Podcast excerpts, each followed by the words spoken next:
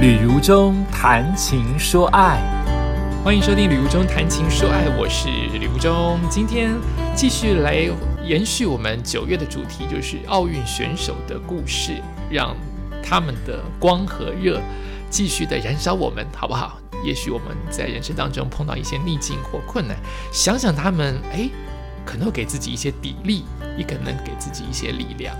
今天的主题叫做“英雄不论出身低”。这些英雄也许不是夺牌哦，反而更显出他的光芒。这些英雄也许就是因为他不认为自己是个英雄，或是他可能很苦，可能很穷，可能很一般、很普通，却站上了英雄的位置，所以才值得歌颂，或值得被我们好好的来说说，不是吗？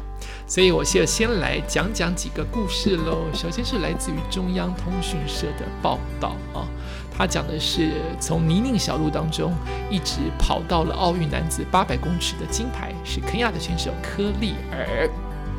二十六岁的科利尔，他在五年前还只是一个喜欢在乡间的泥巴路上面奔跑的普通农村年轻人，却意外的遇见了生命当中的贵人，也就是一九八八年首尔奥运八百公尺的金牌得主，呃，叫做伊伦。他很幸运的成为伊伦的学生。科利尔是伊伦的学生，伊伦是长跑的金牌好手，所以等于是呃一个普通的凡人。他不是天生感觉好像就是一直跑得很顺利，他还在二十一岁的时候才被人家挖掘。那他怎么被挖掘的呢？是呃，这位这位呃，一九八八年的金牌选手伊伦，他在一次球探的任务当中发现了科里尔。他还不是在跑步的挖掘现场，他是在打球的挖掘现场发现了。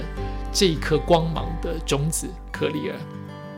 呃，伊伦说，他被访问的时候，伊伦说，当时科利尔的八百公尺跑了一分四十六秒二，他引起了我的兴趣，因为我通常招收一分五十秒的运动员，让他们继续冲，变成优秀的跑者。我从没有收过已经是很优秀的一分四十六秒了。这样的选手，哈，所以他见到克里尔，他马上知道，我应该伊伦自己说，我应该可以马上将科里尔提升到另外一个水平，因为以前我收的都是一分五十秒的运动员，我让他们更上一层楼，如今我收了个一分四十六秒的，你已经更上一层楼了，所以我相信在我的训练之下，你会更更上上一层楼，好。然后伊伦他其实是美国担任教练，虽然他的国家是肯亚啊，但他有更好的发展。目前是德州大学的田径教练。那么二零一六年，伊伦将科利尔带到田径场，开始他的每天的八百公尺的特训啊。而在训练期间，虽然受伤，但是也赢得了几场大学的竞赛。然后科利尔开始专注跑四百公尺的竞赛。伊伦说，就是这位老师说，教练说啊，科利尔在大学举行的一次小型的四百公尺比赛，让我们大吃一惊，因为太厉害哈。我们看到他最后一个弯道跑到最后的直跑道，抵达终点的时候，计分牌上面写着四十四秒六九，四百公尺的时候，我们都吓坏了，全场欢声雷动。而这个耀眼的成绩背后是无数的汗水跟泪水啊！二零一七年的时候，伦敦伦敦举行的世界田径锦标赛，科利尔身负严重的背伤，呃，咬牙坚持到最后，成绩不佳，令人很心痛。所以我们的教练伊伦就带他回到美国治疗他的背伤，希望有朝一日能够重返光荣。可是事与愿违，二零一七年他已经背伤了。二零一八年，科利尔恢复健康，在一连串的赛事当中表现优异。可是，在二零一九年遭逢一场意外，意外的得放弃比赛。二零一七年受伤了，二零一八年恢复了，二零一九年又遭受一场意外，忍痛弃赛。二零二零年。却是他最佳状态，他应该可以参加奥运的，对不对？可是新冠肺炎开始，全球大流行，奥运被迫延期，选手也怕我的最好状态在二零二零年、二零二一年，我还能够这么好吗？伊伦教练就表示，科利的优势是拥有四百公尺的速度，只要他能够早点进入第一赛道，便能够利用擅长的最后冲刺赢得比赛。所以现在伊伦的。高就是高徒科利尔已经荣获了奥运金牌，也就是说师徒都得过男子八百的奥运金牌的得主，成为一个佳话。不要忘记他在二十一岁的时候还只是个农村的年轻人。英雄不怕出身低，不是吗？接下来下面的文章是来自《运动笔记》，这位不是金牌的选手为什么啊被我们？报道或是被如中朗读出来呢？因为他很励志啊，他不是第一名，也不是前三名，甚至不是第十名，他只是第二十八名。但这个二十八名很了不起，全世界第二十八名，为什么要报道他啊？呃，这个报道上面说，我真的是二十八名吗？真的吗？这个人叫做 Gorison。听到记者告诉他你是这一次冬奥的马拉松当中第二十八名，他不可相信的哭了出来，因为他没有办法相信，我其实是一个很后面的人呢，我根本认为我跑不完，或者是我根本不认为我自己是什么。可是我却在世界的选手当中跑到第二十八名的成绩。他说：“我只是不希望最后一个完赛，因为有八十八名的参加，我只期许期许自己，我跟这些世界的高手比赛，我不要是第八十八名、八十七名就好了。我没有想到我是第二十八名。” g o r i s o n 说：“他不是他没有大志，而是以理智来考虑现实的生活来说，他觉得我的跑的成绩应该。”应该应该就是最后一名吧，没有想到他远远的超过最后一名，甚至这八十八名的这次参加马拉松的女选手当中，有十五名最后没有完赛，她还是第二十八名冲过最后的呃目的地，所以她自己也吓一跳。她几岁呢？她三十八岁了，其实是有呃。我不知道马拉松有没有年龄上的限制啊，但听起来任何一个运动比赛总是好像比较年轻哦。年轻之余要有一些历练，所以不能过于年轻才能完成。呃，我跑马拉松，我也不知道我三十八岁呃会不会跑，我也是四十岁以后才跑的，所以这件事情我是不懂的。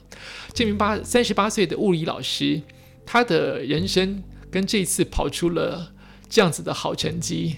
第二十八名，他觉得好像如童话故事一般。对他来说，跑步是一种失控的爱好，失控哦。他还喜欢编织，喜欢阅读，并且以学生为重。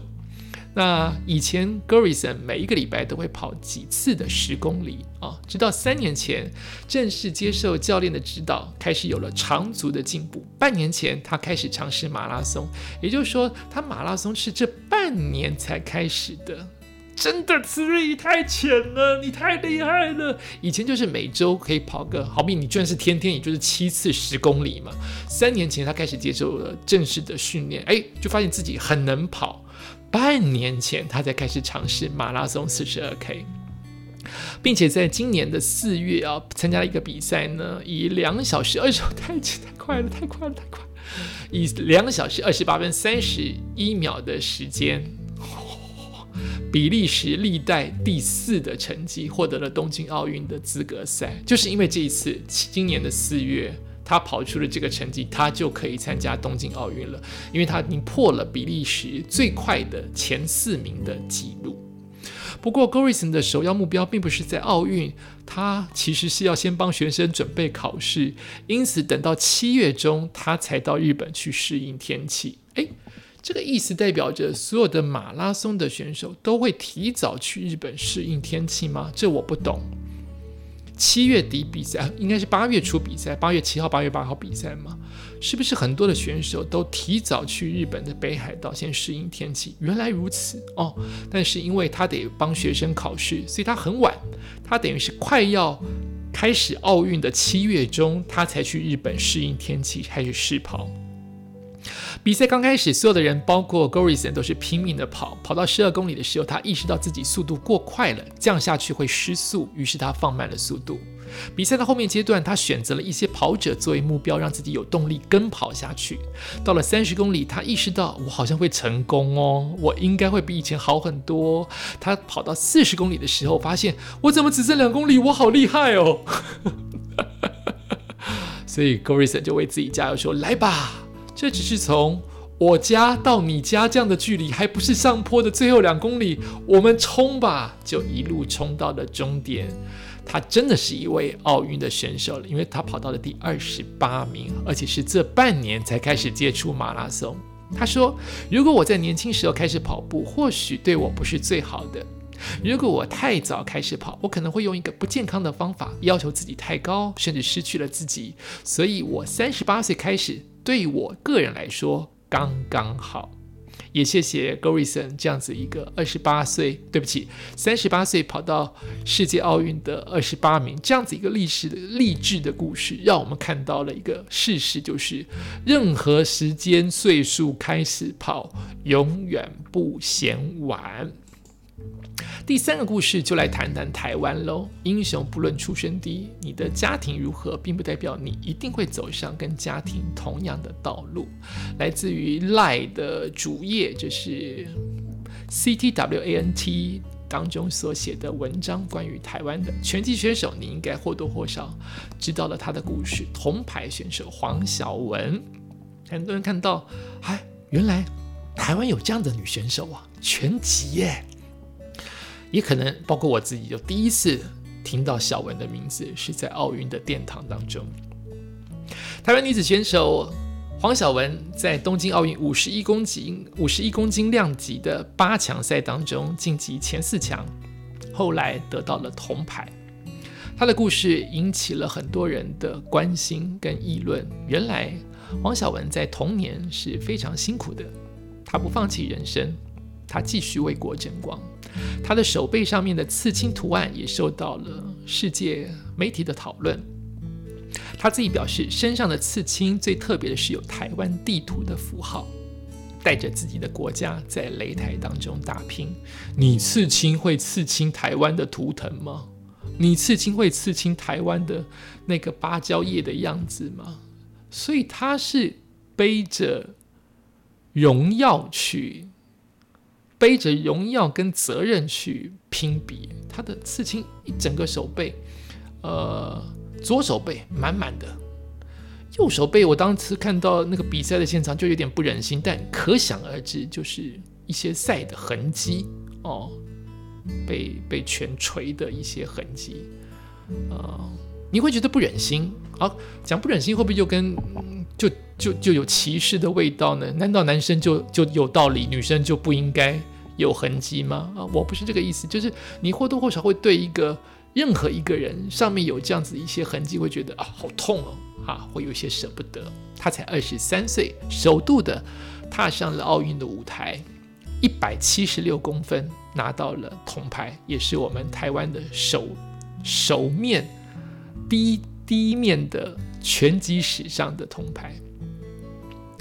然而他自己自己在在拿下前四强的时候，其实是泪崩的。他的压力是很大，甚至一度他的体重就掉到四十九公斤啊啊！过去虽然没有对于当时准决赛的对手萨克鲁克，对不起，再一次萨克洛卢没有打过，但他一直有在做功课，一直在做情搜，所以走到这一刻，他就放手去拼。说到他的。刺青图案很受到外媒的讨论哦，有很多的卡通的角色，还有台湾的图案。他说可以替台湾拿下荣耀，很感动。而身上刺青最特别的是有台湾地图的符号，带着自己的国家在擂台上面打拼。说到英雄不论出身低，这就是我现在回到我的主题，就是黄晓雯的父母在他一岁的时候离婚。父亲甚至吸毒，三次入狱。原本自卑的黄晓雯，因为接触到拳击，找到人生的方向。黄晓雯在脸书写下：“我改变不了原生家庭的环境，但我能改变我自己的命运，甚至我想改变家人的命运。彼此互相支持与祝福，在生命个体上活出自己的人生。”啊，年轻的女孩有这样子的觉悟跟这样的醒思啊！让我们这些所谓的大人都很汗颜，这是我说的啊，不是他报道的，就是，就是环境是这样子，但我可以不跟着环境吧，我可以不走那一条路吧。嗯，小文说，过去无法谅解父亲，为什么我爸老这样？但是他不会演，自己还没有练拳之前，也不爱读书啊。那时候的家人也都拿他的父亲反问他说：“哎，爸爸不成才，你就也一样不成才吗？”直到他接触了拳击，打出了一点成绩，让他开始有我能改变自己命运的想法，也开始写信给狱中的爸爸，用自己的经验鼓励他。所以王小文真的是自己靠双手双拳改变了自己，也许改变了他的家人，也许改变了整个台湾的光线，台湾的看法，就是一个。年轻的女孩很了不起的，嗯，重生的故事。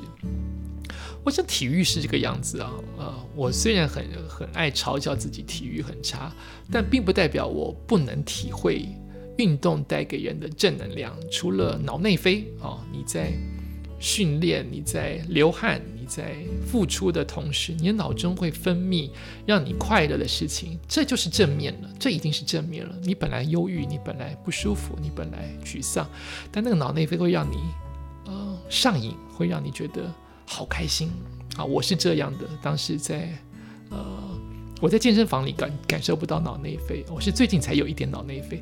我最明显感到就是跑步，在我还没有眩晕的时候，我的跑步。哦，让我失省省去很多的烦恼。一方面是放空，就是我呃什么样的工作上面、家庭当中的烦恼都丢下了，都空空的，在跑的那一小时到两小时都忘了。明明跑这么慢，明明跑这么烂，你就是忘记了。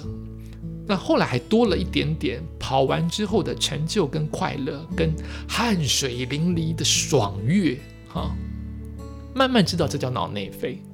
另外就是成就这件事情，当你跑得比较快啊，我我很少从跑得快当中得到快乐，所以我到现在还是很慢哦。哦，或是你练身体，你体力负荷了，你长了肌肉，或者是你体态变好看了，或者是你克服了你害怕的一些动作，我很怕单杠。我又我我要我要说自己的实话了，我很怕几个动作，我很怕单杠，怕了这么多年，我还是会接触，即使我暗示明示教练不要让我拉单杠，但明明我这样说，你还要我做啊？你是找我麻烦吗？我是给你钱的人呢，那会不会我就开始有另外一个思考，会不会他真的有帮助，所以你才这样子希望我继续做，而不要因为怕而离开？我到现在单杠还是做的很不好，可是我居然在很很 很想跟你分享，就让我说一下哈，就是我居然在今年的七月到八月刚开放可以去健身房是什么时候啊？总之总之就那个时候哈，就是第一次可以再回到健身房的时候，居然经过单杠的时候，我告诉单杠，也告诉我心里。我没有直接跟教练讲，教练是第二三次我才讲。就我告诉自己说：“哎，我好不想怕你哦，我想跟你，我想把你做到。”我我的我的我我的语言在心里的语言没有完整到这么阳光，说我要战胜你，我要让你屈服。我没有那么了不起。我当时想到就是我好不想怕你。我经过单杠的时候，我好不想怕你哦。我希望以后常常练。那我不希望每次跳过你单杠这一区。哎。我觉得我改变了哦，所以运动会让你改变哦，所以 好奇怪，那为什么我们小的时候只告诉我们念书好，运动都是坏孩子呢？所以，所以教育、教育跟心理层面是需要成长的，是需要进步的啊。当年都一直说运动是坏事哈，所以我都一直没运动，也叫我不要运动，全家跟老师都叫我不要运动。虽然可能我自己运动体力很差。可是我这么后面才知道运动的快乐、成就感，让你让你呃不仅是美丽诶，它不仅是帅气，它让你知道你这么硬的骨头，这么这么不舒服的筋骨，哎，你今天做到了往下一公分，怎么会有这么简单的快乐？你以前做不到往下一公分，你现在就做到往下一公分。自然而然就快乐，因为成就感来了。好，因为你挑战成功，你终究知道最难的挑战是自己。哦，而这件事情是真的很鼓励大家。所以刚才说跑步没有年龄的限制，我相信啊，只是强度或适合不适合你的问题。运动也是，不仅是跑步，我妈就不运动，我妈就会运动，就有一大堆的伤害，一大堆的借口，我也不忍心，她也老了，也胖了。就是不忍心，可是这不就是一个负面的循环吗？我我也是在受伤啊！我现在在录音的同时，我昨天才去健身房，我腰还是很痛啊！就是还是不要断嘛，就是就是要面对嘛，就是要面对自己的身体的强度，要面对自己心理的强度。我姐也是很老以后才开始跟她的同事去爬山，不然我姐也不运动。我哥啊，我那个很不熟的哥，他居然跟他老婆去做瑜伽，太好了！虽然我跟你很不熟，可是我给你这个肯定，你跟你老婆熟很棒，你去做瑜伽很棒，因为只有身体跟健康不会背叛你，身体跟健康不会害你，只有你背叛他，只有你不忠于他，他可是马上就反映出来有没有效果。希望大家如果在 podcast 当中收听如中的唠唠叨叨、面面唠唠叨叨、呃碎碎念的同时，也能够偶尔听进去一两句真的话。就算是你体体育细胞很差，像我一样差；就算是你很老了，你自认很胖了，你自认很瘦了，你自认骨骼很脆弱了，你一定可以找到适合你的运动，然后慢慢进步。运动绝对不是只有运动这件事，它还包括你吃，包括你睡，包括你的营养，包括你跟周遭人的相处，通通居然都有关系。直到你踏进去，你才知道是怎么一回事。永远不要放弃运动哦，永远不要放弃自己的健康哦。感谢你收听今天的礼物中谈情说爱，我们下次再见。